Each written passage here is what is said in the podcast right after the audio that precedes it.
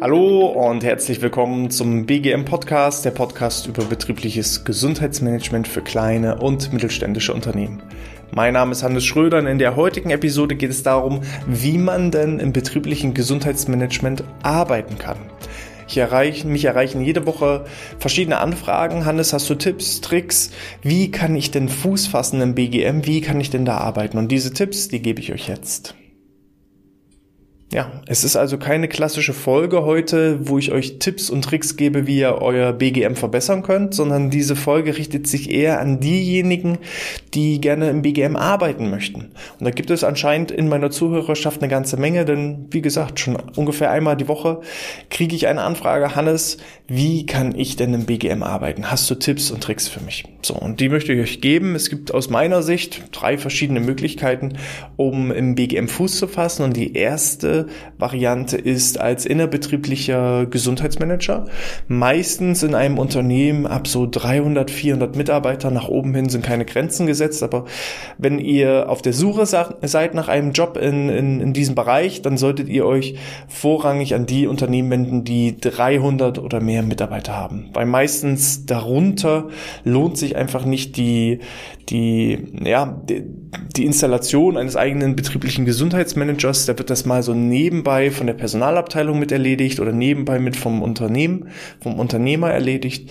Oder eben, wie in unserem Beispiel, meistens ist es eben auch unsere Zielgruppe. Wir richten uns halt an äh, Unternehmen meistens so ab 10 Mitarbeiter bis so diese genannten circa 300 Mitarbeiter, wo es keinen eigenen Gesundheitsmanager gibt, sondern wo wir praktisch diese Positionen mit ausfüllen. Und ja, wie, wie kommt man da rein? Ich selber bin auch diesen Weg gegangen, habe da meinen Einstieg so richtig im BGM gefasst, indem ich in einem Konzern als innerbetrieblicher Gesundheitsmanager eingestellt war. Das war aber nicht meine ursprüngliche Position, sondern ich bin als Personalreferent zum Schwerpunkt BGM gekommen. Also ich bin eher den umgekehrten Weg gegangen, weil diese ganz klassischen Ausschreibungen, dass Gesundheitsmanager gesucht werden, wenn ihr ähm, euch darauf bewerbt, allein schon die vielen Zuschriften und ich habe ja nur einen Bruchteil an Leuten, die sich für BGM interessieren, die meinen Podcast hören und trotzdem schreiben mir so viele Leute, Hannes, hast du Tipps? So, und das heißt, wenn es eine Stellenausschreibung gibt und ähm, ja, da konkret ein Gesundheitsmanager gesucht wird, dann kann es ja eben auch passieren, dass da viele, viele, viele Bewerbungen drauf landen und dann kann es eben auch schwer sein, da diesen Job zu bekommen. Ich bin umgekehrten Weg gegangen. Ich habe genau die Unternehmen gesucht und kontaktiert, wo ich eben wusste, die haben eine gewisse Größe und habe konkret nachgefragt, haben sie ein betriebliches Gesundheitsmanagement? Ja, da sind wir dran, das müssen wir uns überlegen. Okay. Ist es denn für Sie interessant, jemanden im betrieblichen Gesundheitsmanagement einzustellen? Ja, das wäre durchaus interessant, aber da haben wir momentan keine Stelle frei.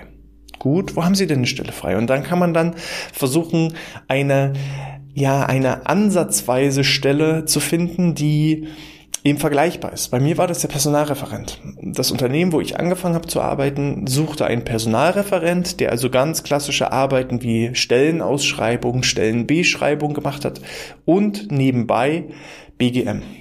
Und da ich dann das BGM gestartet habe und angefangen habe und so Stück für Stück dann auch aufzeigen konnte, dass es noch ein bisschen mehr ist, als einfach nur einen Obstkorb zu bestellen oder einen Rückenkurs zu planen, wurde dann diese Stelle fürs BGM immer größer und größer.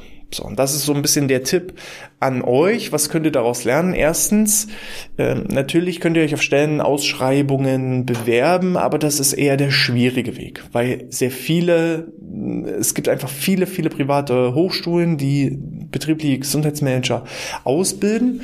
Es gibt aber meiner Meinung nach nicht genügend Unternehmen, die überhaupt so einen großen Bedarf hätten an Gesundheitsmanagern.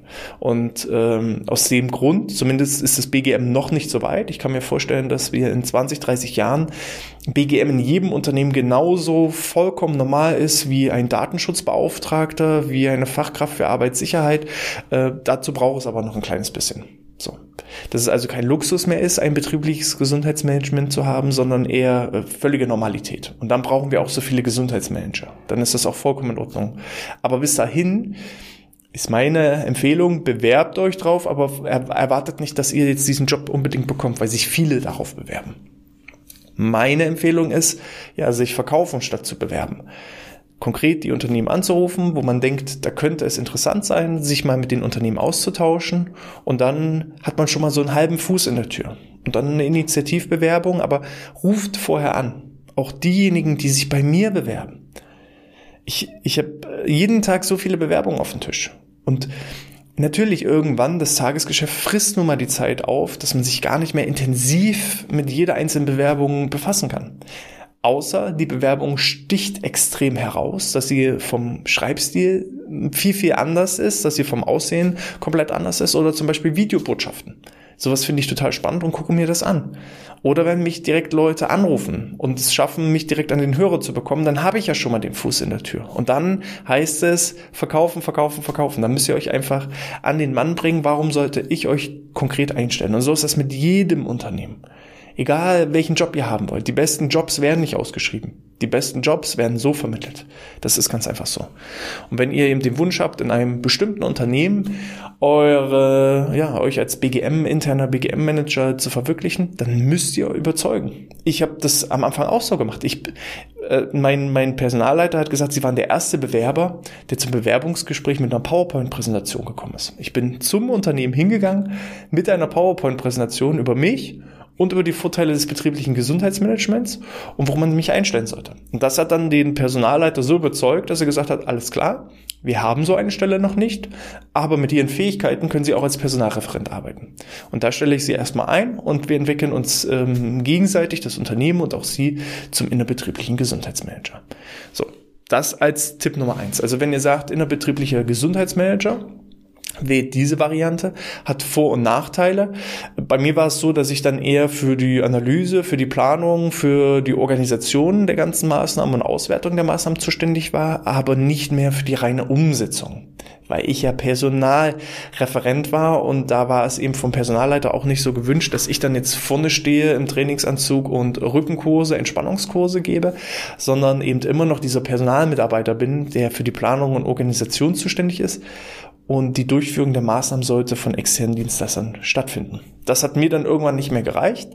Aber ähm, ja, wer eben selber gar keine Sportaffinität hat, kann trotzdem dann im BGM arbeiten. Oder wer selber eben ähm, jetzt nicht, nicht so hundertprozentig involviert ist in, in die Durchführung von Maßnahmen oder er introvertiert ist und niemals einen Vortrag vor Leuten halten würde, ist kein Problem. Ihr könnt trotzdem als innerbetrieblicher Gesundheitsmanager arbeiten. Dann gibt es Variante Nummer zwei. Ihr sucht euch ein Unternehmen, ein Institut, eine Krankenkasse, wo ihr eben äh, ähnliche Tätigkeiten durchführen könnt, wie es eben mein Team und ich machen. Ne? Wo man also sagt, wir sind der Gesundheitsmanager für Unternehmen. Wir sind der externe Gesundheitsmanager.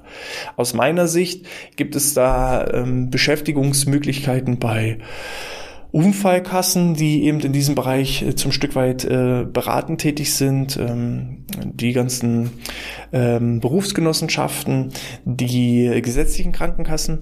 Da muss man allerdings immer so ein bisschen naja, äh, was, was muss man da machen?